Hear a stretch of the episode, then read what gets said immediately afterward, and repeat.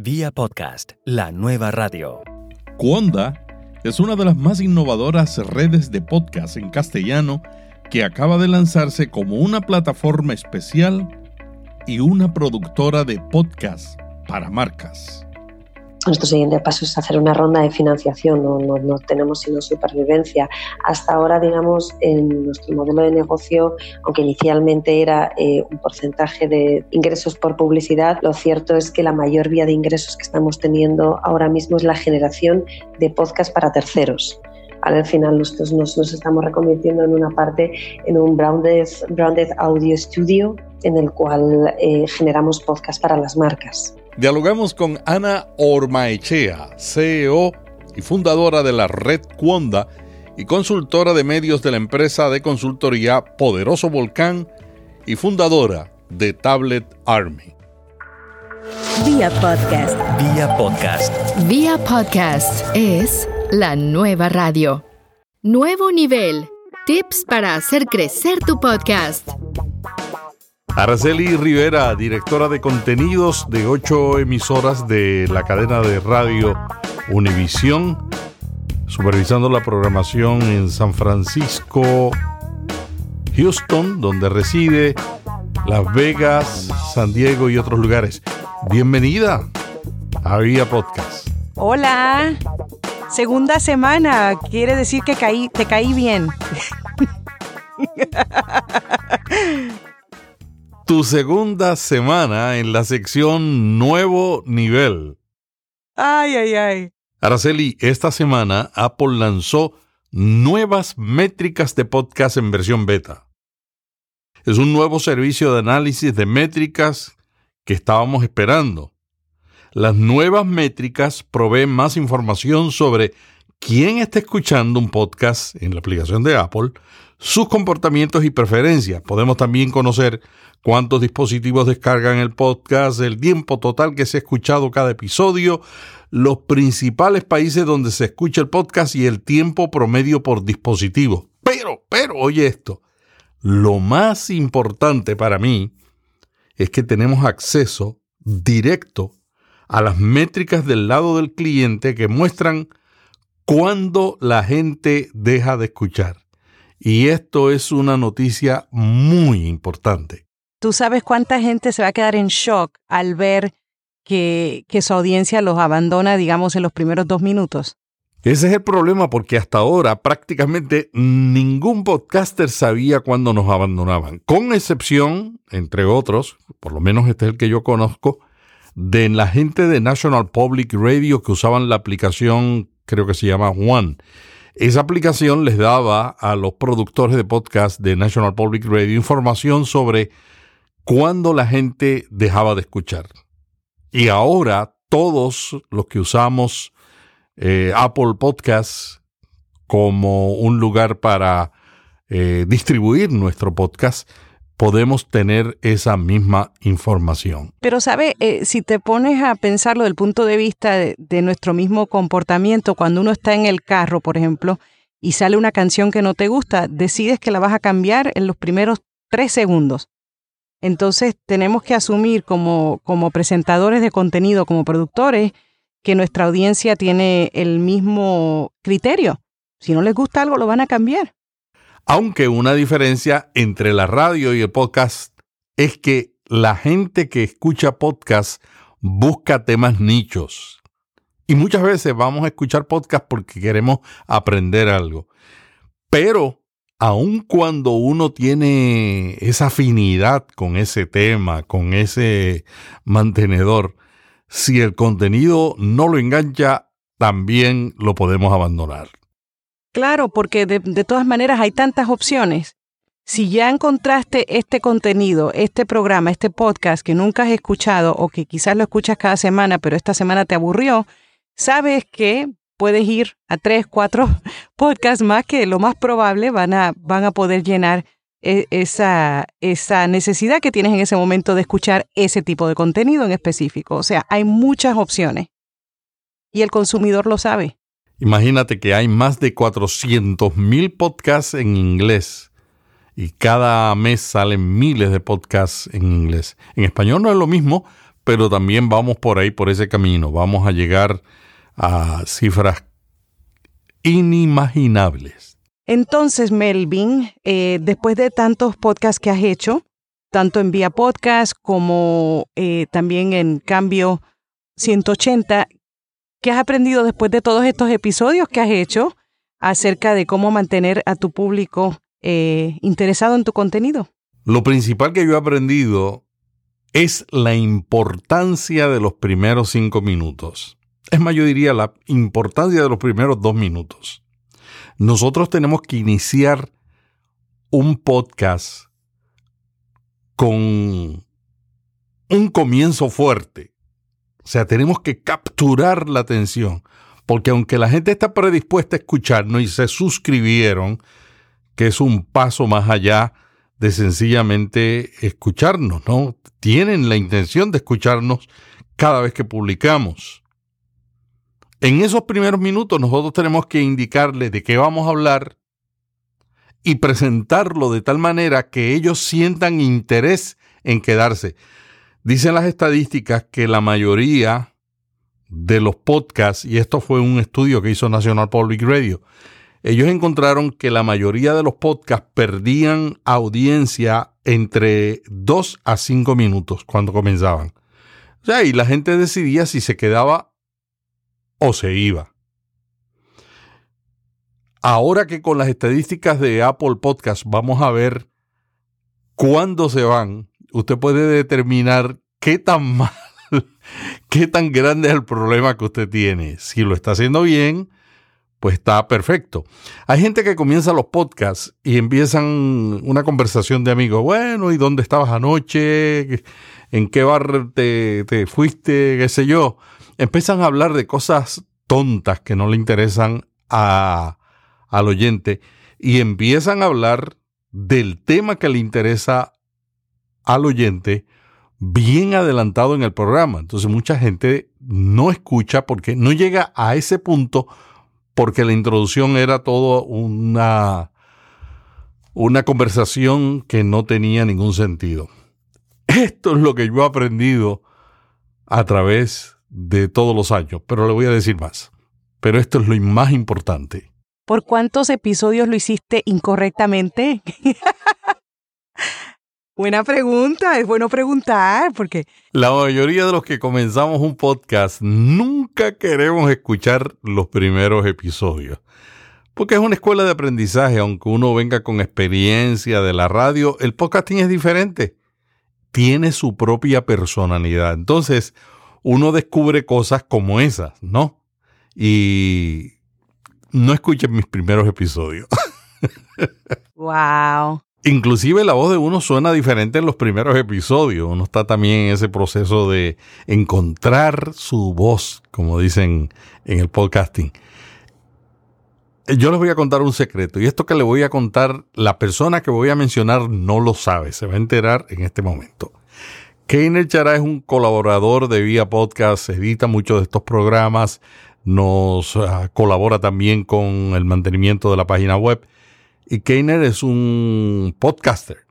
Y como yo aprecio tanto a Keiner y es mi amigo, yo decidí desde hace seis meses comenzar cada vez que hablo y voy a grabar mencionando su nombre. Yo digo esto. Hola, Keiner. Hago una pausa y continúo diciendo. Bienvenido a Vía Podcast. Entonces el tono me cambia totalmente porque yo estoy hablándole a un amigo que aprecio, con el que siempre que estamos hablando estamos haciendo chistes. Entonces, ese pequeño truco de uno lograr un tono de voz amistosa, agradable, la gente se da cuenta y me lo han dicho. Me, han dicho mucha gente, en los últimos meses hemos notado un cambio en tu voz. Y todo se debe a que el rostro y el tono de la voz cambian cuando le hablamos a un amigo, a diferencia cuando le hablamos a la suegra o al suegro. ¿Y editas esa parte o la dejas ahí como parte de, la, de la, presentación del podcast? No, no, no, la elimino. Pero es por el tipo de formato que tenemos aquí en Vía Podcast. Hay otros formatos donde esto no es necesario, por ejemplo, en los formatos de narración. Hay otros tipos de formatos donde usted puede hablar en un tono más serio, pero siempre siempre, no importa aunque esté este serio, yo creo que es importante tener un tono de amigo, porque cuando usted está contando una historia, también tiene que contarla como se lo contaría un amigo a otro. Interesante. Entonces, ¿qué pasa? Ya, ya enganchaste al público, ya, ya hiciste el, trabajo de, de, interesarme, por lo menos de, de quedarme contigo unos cinco minutos. ¿Qué pasa cuando ya vamos por el minuto 7, 8, 9 y los niños en mi carro empiezan a hacer ruido o eh, me bajé a poner gasolina. ¿Qué, recomiendas para mantener a la audiencia eh, cautiva eh, por la duración de tu podcast? Hay que volver a reenganchar al oyente cada dos a cinco minutos. O sea, si ese es el nivel de atención, entonces usted tiene que cuando está editando o en postproducción y está escuchando la, la entrevista o el podcast, usted tiene que preguntar, ¿perdí al oyente? ¿Estoy contando algo que no es de su interés? Entonces hay que buscar la manera de uno reengancharlo haciendo preguntas provocativas si usted está haciendo entrevistas. Por ejemplo, la entrevista de hoy con Ana Ormaechea, la CEO de Conda, yo le hice algunas preguntas provocativas y algunas preguntas también las hice con cierto sentido del humor. Y parte de la intención era esa, era reenganchar al oyente que a lo mejor ya iba preguntándose, bueno, ¿para dónde va esta entrevista? Hay que escuchar al entrevistado, hay que investigar sobre la persona que usted está entrevistando, pero de vez en cuando hay que presentar hechos inquietantes, divertidos, o notables. Una cosa que yo estoy haciendo últimamente es que muchas de las entrevistas las interrumpo y añado información que conseguí después de haber entrevistado a la persona o antes, pero lo añado posteriormente en postproducción. Contar una historia que interese al oyente es otra manera de reengancharlo. Hay podcasts que cuentan historias, si dura 30 minutos, cada 10 minutos están contando otra historia que conduce a la historia principal y que todas las tres o cuatro historias forman una. Entonces hay que reengancharlo, porque el oyente va perdiendo la atención. Particularmente cuando escuchamos a una persona hablando sola, un programa de un solo mm, conductor. Cada cinco minutos es más crítico, porque no hay, ni hay, no hay ni cambio de voces. Por eso en esta sección nuevo nivel hemos añadido a Araceli para que haya esa interactuación eh, provocativa que mantenga la atención del oyente. ¿Qué me dices de mantener enganchado a la persona que estás entrevistando? Porque no sé si te ha pasado, pero hay veces que entrevistamos a personas que, que quizás se les hace difícil enfocarse. No voy a nombrar nombres, pero sí, a veces, a veces uno pierde la atención de la misma persona con quien estás hablando. ¿Te ha pasado o, has visto que quizás esos momentos que tú tienes de humor, esos momentos jocosos o esas preguntas provocativas también sirven para mantener al invitado eh, entusiasmado, ¿no? Hay una expresión que usa mucha gente que uno entrevista que a mí no me simpatiza mucho. Es cuando le dicen a uno, excelente pregunta. Quizás es porque como yo trabajé en la radio, en noticias, cada vez que yo le preguntaba a un político una pregunta difícil, me decía, excelente pregunta. Y yo sabía que era que estaba pensando porque no sabía lo que iba a decir o no quería decir lo que debía decir y quería mentir. Entonces, pues yo esa expresión, pues, no sé, le tomé antipatía. ¿Por qué? Porque a menudo era una manera de tomar tiempo. Y por lo regular, me contestaban todo menos lo que yo le preguntaba. Típico de políticos. Ah. Cada entrevistado es diferente. Tú una vez me contaste que un artista famoso dejó al que lo estaba entrevistando y se levantó y se fue porque no le gustaban las preguntas. Oh, sí, eso pasa. Suele pasar. Fíjate, en 19 años he escuchado nada más de dos historias eh, y es muy penoso, es muy penoso porque uno quiere que el invitado se sienta bien, a que se sienta cómodo, que tenga una buena experiencia, que quiera regresar, porque eh, sus entrevistas es contenido y estamos en el negocio de, de, crear contenido. Entonces es una situación muy incómoda. Obvio no me pasó a mí, pero sí ha, ha ocurrido y es que a veces este, dependiendo a quién estés entrevistando, ¿no? Quizás vienen con sus preguntas, con su agenda. Esto yo creo que no, no va a pasar tanto en el mundo del podcast por el formato y, el tipo de entrevistas que se hacen, ¿no? Pero en lo que son las entrevistas de entretenimiento, muchas veces lo que tú quieres preguntar como presentador no tiene nada que ver con lo que, con lo que la persona quería hablar. Entonces sí, a veces ocurre pero me quedé con esa curiosidad de, si en tu experiencia te ha pasado lo mismo, que no solamente tienes esa, ese pendiente de mantener a la audiencia eh, enfocada y, interesada, sino también a la misma persona que estás entrevistando. Esto es un juego interesante. Por un lado, uno tiene que estar pendiente a la persona que va a entrevistar, porque esa persona está dando su tiempo. Esa persona debería tener algo que recibe a cambio del tiempo que ellos están dando, sea exposición, sea promoción a sus ideas, y por otro lado, uno tiene también el lado del que escucha, que el que está escuchando quiere que le preguntemos ciertas cosas. Entonces uno tiene que mantener un balance para mantener la entrevista eh, interesante y que resulte un gancho para el oyente, pero que a la misma vez no desconecte a la persona que estamos entrevistando, porque claro, no es un programa de temas políticos donde uno quiere desvestirlo de todas sus mentiras, ¿no? En este caso no, en este caso son entrevistas de otro tipo. Entonces yo creo que esa es una de las cosas que nosotros tenemos que hacer. Hay mucha gente que hace un podcast y preparan una lista de preguntas, yo también las preparo, pero se concentran tanto en lo que la próxima pregunta que van a hacer que no escuchan al entrevistado. Y la persona está diciendo cosas que el oyente dice, ay, me gustó, ¿y por qué no le preguntó tal cosa cuando él dijo tal cosa? Entonces uno, por no estar escuchando y por estar más pendiente a la próxima pregunta, pierde la oportunidad de hacer una pregunta que le interesaba al oyente y que lo iba a enganchar y mantener enganchada o enganchado en esa entrevista.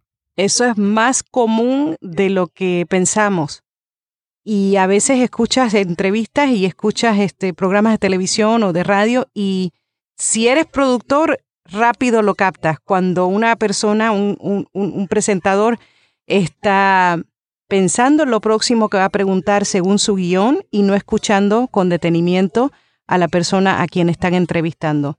Y para terminar, volviendo a la noticia que citaste al principio del programa sobre la nueva herramienta que ofrece Apple Podcast, para los podcasters, para que sepan eh, cuánto tiempo permanece su oyente eh, conectado al podcast, en qué momento, es decir, cambian el podcast o dejan de escuchar. Te voy a decir a mí lo que me preocupa de esto, y yo creo que me vas a dar la razón. Cuando nosotros veamos esos, esos números y nos demos cuenta quizás que la audiencia está eh, yéndose mucho más rápido de lo que pensamos, yo creo que mucha gente puede eh, actuar con pánico y quizás retirarse de hacer algo que quizás estaba en el momento preciso para convertirse en algo muy bueno. Y eso a mí me preocupa porque yo trabajo en, en, la radio y, como sabes nosotros trabajamos con los ratings de Nielsen. Estamos acostumbrados a tener información a diario de, de cómo la audiencia está respondiendo a nuestro contenido y, y te quita a ti el enfoque como productor. Eh, te, tú dejas de pensar con, con, lo que llaman el gut instinct, dejas de escuchar a tu propia intuición porque estás tan preocupado por los números. Entonces yo diría, hay que, hay que usarlo como herramienta y no dejar que, y no darle tanto peso. ¿Qué tú piensas de eso? Totalmente de acuerdo, Araceli. Uno de los errores más comunes de una persona que comienza un podcast es estar demasiado excesivamente pendiente a las métricas de cuántas personas descargan el podcast. Cuando yo empecé mi primer podcast, yo dije, yo no voy a mirar esos números hasta el segundo año, porque un podcast es un trabajo de largo plazo. Usted va a estar construyendo una audiencia. Si ya usted tiene una comunidad es mucho más fácil. Por ejemplo, hay consultores que ya tienen su comunidad en el blog. Ellos tienen menos retos que una persona que no tiene una comunidad. Pero si usted no tiene una comunidad ya formada, entonces usted tiene un reto y usted va a tener que dedicar por lo menos uno o dos años en formar su comunidad y luego es que usted puede estar empezando a mirar las métricas. Ahora, con la información que nos va a dar Apple Podcast diciéndonos hasta, hasta de, de dónde vienen, que ya lo sabíamos, pero nos va a decir cuánto tiempo, entre otras cosas, nos va a decir cuánto, dónde es que dejan de escucharnos. Puede haber la tentación de uno estar yendo programa por programa a ver cómo le fue en cada uno. Yo le diría lo, lo mismo que tú estás diciendo, Araceli. No tomemos las métricas tan en serio. Usémosla como un instrumento de trabajo para mejorar, para cambiar, pero no nos quedemos día a día metidos viendo las métricas de Apple Podcast. Y además, cabe señalar que los datos de la aplicación Apple Podcast solo toman en cuenta las aplicaciones iTunes Desktop 2.7 y la de iOS 11 en adelante. Esto significa que si alguien escuchó tu podcast en una versión diferente de iTunes o en iOS 10 o menos, sus datos no están incluidos. Así es que solamente vamos a ver las métricas de Apple Podcasts pero particularmente de esas versiones en adelante. Yo espero que algún día Apple, no sé, ¿verdad? Pero que libere el API para que otros podcatchers o aplicaciones puedan también usarla y ellos medirlo de otras aplicaciones, pero eso es un sueño grande, ¿no? Mientras tanto, esto es como en la investigación de mercado. Es una muestra y una muestra siempre dice mucho. Muchas gracias a Araceli Rivera, directora de contenido de varias emisoras de Univisión, reside en Houston y gracias por participar aquí en Vía Podcast, en la sección Nuevo Nivel, donde queremos ayudarle a subir su programa a un nuevo nivel. Vía Podcast, la nueva radio. Cuonda nació, como muchas cosas en España, nació en un bar, como debe ser. Pero la verdad es que no fue en un bar, fue en Estados Unidos. Ana llegó a Norteamérica en el 2015 con una beca para la Escuela Graduada de Periodismo CUNY. La realidad es que yo fui con una idea de hacer una aplicación sobre música y él me hizo caerme a mí sola haciendo los clásicos pasos de, emprendimiento, de validación de hipótesis, validación de productos, y yo cada vez que intentaba validar me caía. Hasta que al final con Ángel Jiménez, que es gran amigo, periodista de tecnología, que en Nueva York, nos fuimos una noche a tomarnos unos mezcales, me dijo, mira, Armechea, olvídate de aplicaciones de música, lo que hay que hacer es podcast. La verdad que tenía razón, estuvimos pensando y nos dimos cuenta de realmente que lo que estaba funcionando en el mercado era redes de podcast como Panoply, Radiotopía, Dijimos, no, no hay algo equivalente en español. Nosotros mismos teníamos problemas para encontrar podcasts en español que nos gustaran. Allí surgió, lo presentamos realmente a la beca y ganamos, digamos, el pitch final. Y allí nació. Nació en Nueva York en realidad, pero no un bar también en Nueva York. Luego se movió a España. Luego, digamos, eh, Ángel sigue allí, pero yo me, me volví a España y hemos estado dos años en España. Sí, yo, la verdad que Inicialmente intentamos seguir un poco nuestro modelo de negocio. Era, sabéis un poco cuál es la propuesta de valor de Wanda, es buscar los mejores podcasts en español de Estados Unidos, de América Latina y de España, ayudarles a aumentar la distribución, ayudarles a buscar eh, sponsorización. Y cuando yo vine a España hace dos años, eh, lo primero que hicimos es con ese dinero que habíamos conseguido con la beca, era ponernos en contacto con un equipo de comerciales para que salieran a vender. Es decir, nosotros ya teníamos unos cuantos podcasts que habían creído en la comunidad y yo realmente venía con una mentalidad muy americana y me di cuenta que aquí hablar de podcast era muy complicado. Es decir, si en Estados Unidos el mercado era muy maduro, aquí estábamos verdes, muy verdes. Eh, y al final con los meses tuvimos que ir cambiando el discurso y cuando los comerciales salían a vender ya las primeras slides de la presentación ya era qué es un podcast, qué me aporta un podcast. Es decir, eh, tuvimos que ir bajando muchísimo el ritmo y, cambiando porque nos dimos cuenta que España no era Estados Unidos, evidentemente. Hay una gran discusión entre la gente que sigue las redes de podcast, si las redes de podcast deben ser de un tema o deben ser multitemática. ¿Qué tú opinas sobre eso? Yo creo que las redes de podcast tienen que solucionar un problema. Eso está por encima de todo. Entonces, en estos momentos, en el mercado en español, por lo menos, hay un problema de discovery general.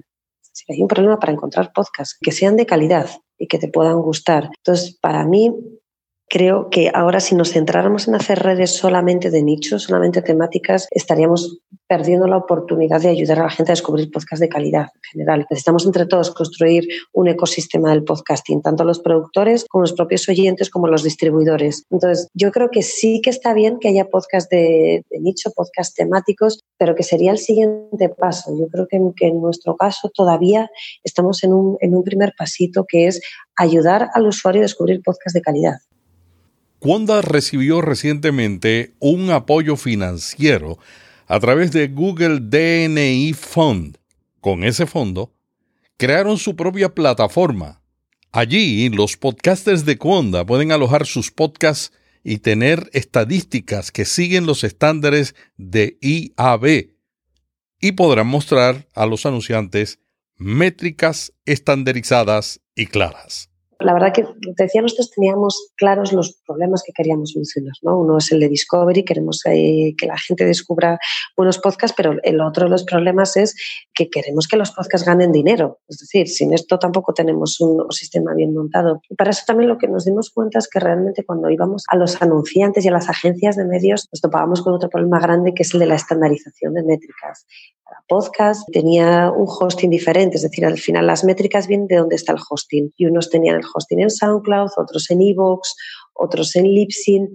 Cuando yo salgo a vender a un anunciante voy como con cinco tipologías diferentes de métricas, cada uno se centra de forma diferente, en unos son más escuchas, otros son descargas, otro es eh, tiempo de desgaste, hay, hay, mucha diferencia entre unas métricas y otras. No, no, no, hay una estandarización de mercado siquiera como es un Nielsen o un Comscore. Entonces ahí se nos ocurrió, digamos, eh, entrar en, en ese fondo de Google a solicitar el dinero de un prototyping del desarrollo, digamos, de esta plataforma, que en realidad lo que hacemos es tener nuestro propio hosting y tener nuestras propias métricas esas métricas que son muy visuales y son muy sencillas, lo que por una parte hacemos es ayudamos al propio podcaster a que suba allí sus contenidos con un gestor muy sencillo, sube el contenido, sube su audio y ese audio directamente, además de estar en nuestro hosting, se distribuye en el resto de canales de distribución, como puede ser iTunes, como puede ser iVoox. Y por otra parte, permitimos también la entrada de las eh, marcas y de las agencias de medios para que puedan ver sus campañas en directo, cómo son esas métricas,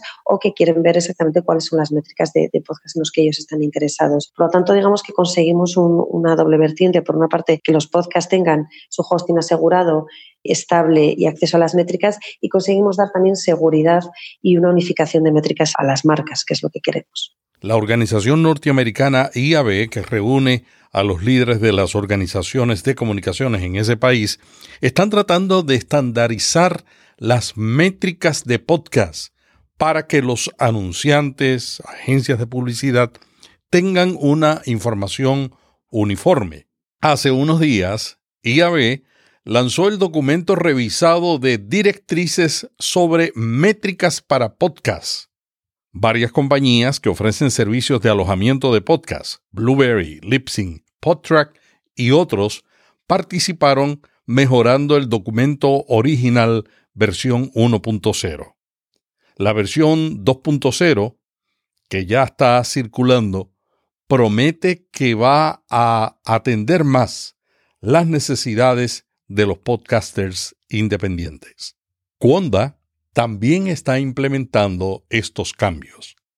Estamos ahora mismo en ello, como el, primer pasito, como cuando lo estábamos desarrollando, justo salieron estas métricas. No, pero ahora mismo yo creo que diré que en dos, tres semanas estarán absolutamente en, cumpliremos todos los, los estándares de IAB. ¿Cómo se diferenciará Cuonda de otros proveedores que ofrecen esta información? A ver, nosotros no queremos hacerlo ni mejor ni peor que Libsyn o que Soundtrack o que, o, que SoundCloud, perdón, o Evox. Nosotros lo que queremos es dar un servicio a nuestros anunciantes. Yo, no entro a competir en SoundCloud. SoundCloud al final es un hosting. Eh, Evox es un hosting. Nosotros no solo somos un hosting, damos ese servicio además. Nosotros lo que somos es una comunidad y queremos comercializar esos podcasts. Nosotros no, no vamos a lanzar cuñas automáticas antes, no, no, queremos introducir publicidad programática. Nosotros queremos que esa sea una publicidad que vaya integrada dentro de los podcasts, que sean los propios hosts los que hablen de esa publicidad. Es decir, para nosotros eh, la parte del hosting es, un servicio más que lo damos para ayudar a nuestros podcasters a que encuentren esa comercialización que nos parece fundamental. No, vamos a entrar en la puja de si hacemos unas métricas mejores o peores que SoundCloud. Posiblemente las de SoundCloud eh, llevan muchísimos más años en esto y, tienen muchísimo, muchísima trayectoria. Para nosotros es un servicio más que nos parece fundamental para vender realmente eh, la publicidad de nuestros podcasters.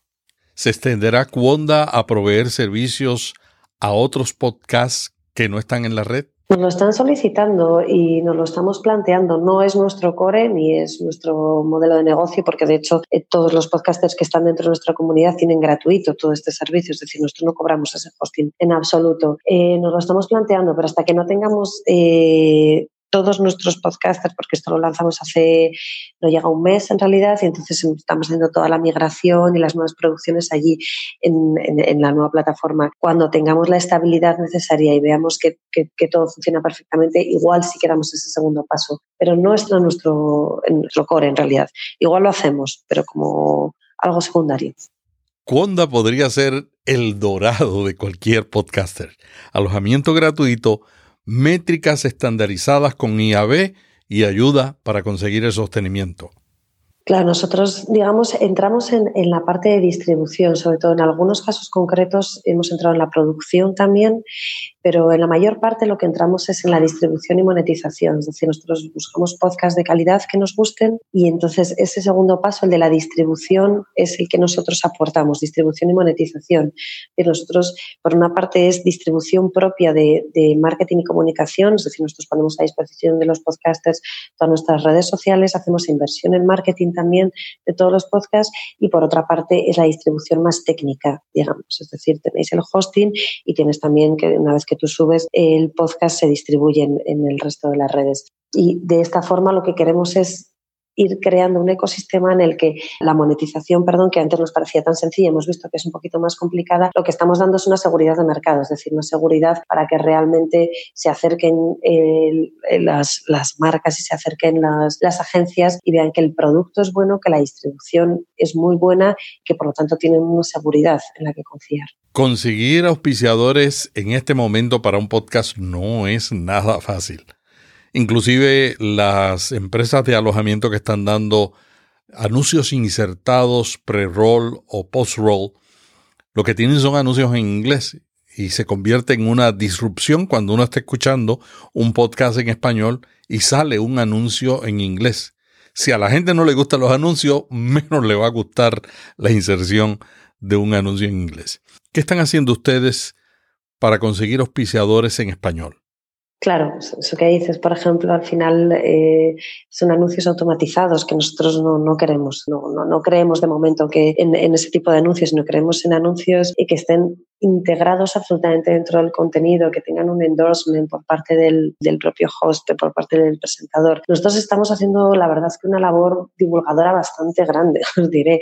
Todo el equipo de Cuenda estamos yendo a todas las agencias de medios, desde Grupem, Havas Media, Karat, y, a todas les estamos hablando muchísimo de, no, no, les hablamos solo de nosotros, les hablamos del podcast, es decir, les hablamos como de, de una nueva vía de branded content, en realidad, incluso ni siquiera también les damos la opción de que las propias marcas creen su podcast. Es decir, si no quieres monetizar los nuestros, te ayudamos y ponemos a nuestros podcasters también un poco a que ayuden a generar esos podcasts para las marcas. Yo creo que es que se está avanzando y que sí que se está avanzando en este tema y que las grandes agencias lo están entendiendo, que son realmente las que tienen un poco el poder en esto.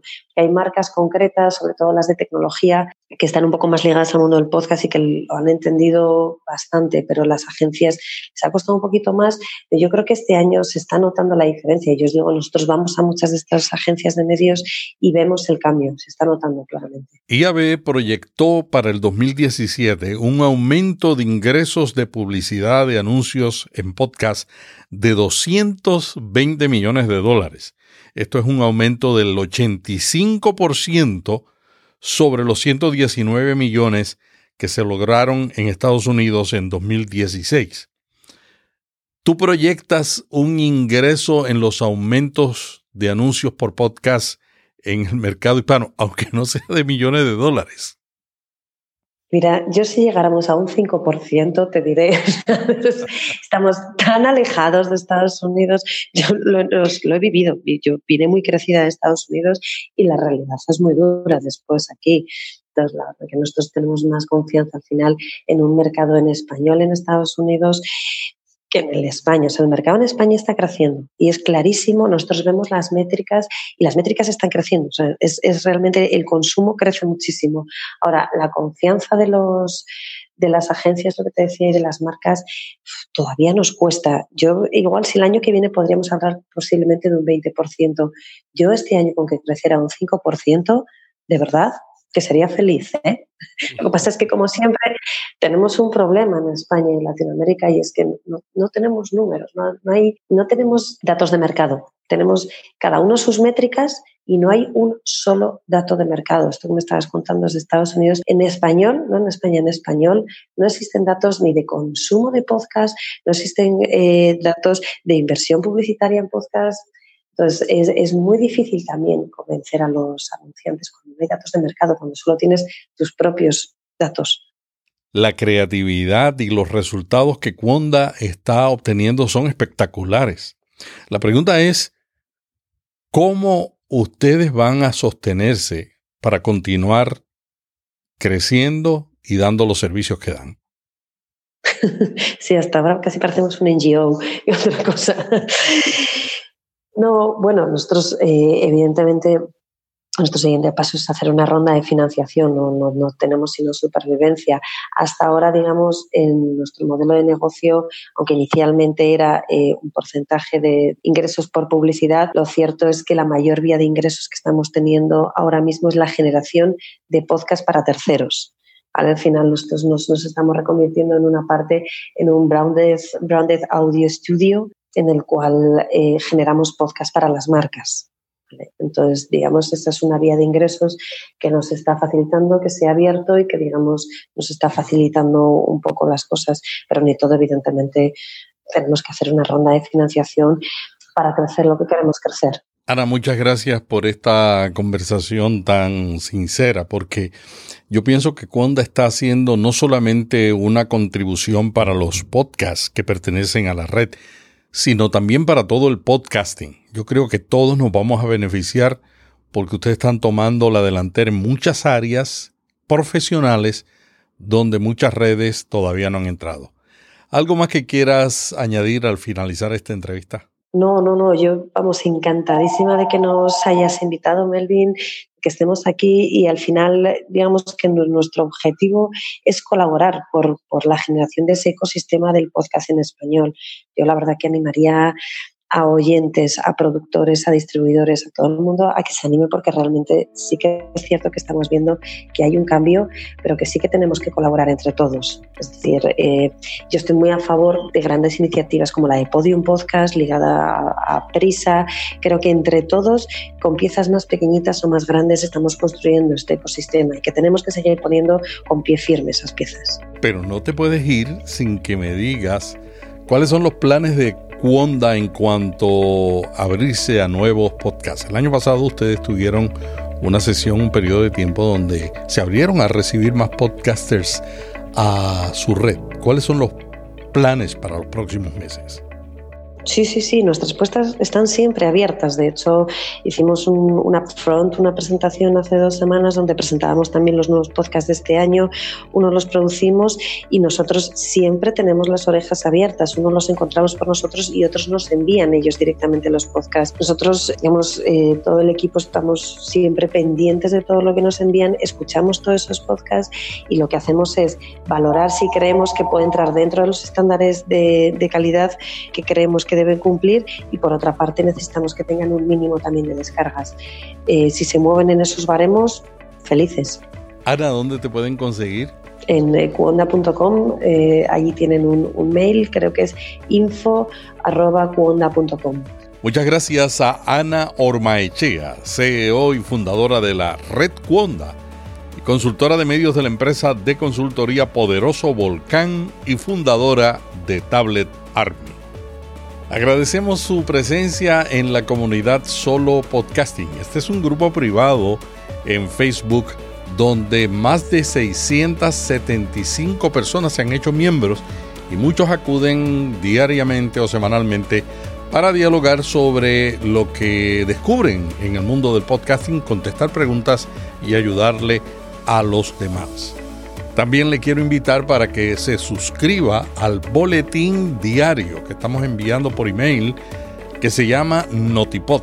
Todos los días dedicamos varias horas para buscar en la web lo que se está publicando sobre el podcast en Estados Unidos, en América, en España, en el mundo y compartírselo en una manera resumida en un boletín diario que enviamos por email y que publicamos en viapodcast.fm.